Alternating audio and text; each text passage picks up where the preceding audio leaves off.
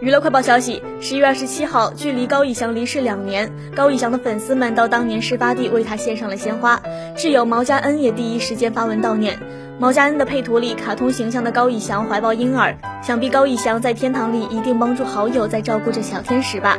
高以翔离世后，二老白发人送黑发人，憔悴难掩，幸亏有毛佳恩、陈建州等好友相伴身边。中秋节期间，二哥高宇桥陪着父母参与聚会。高爸爸抱着毛家恩的儿子，互动画面温馨，他们的感情就像是一家人，着实让人羡慕。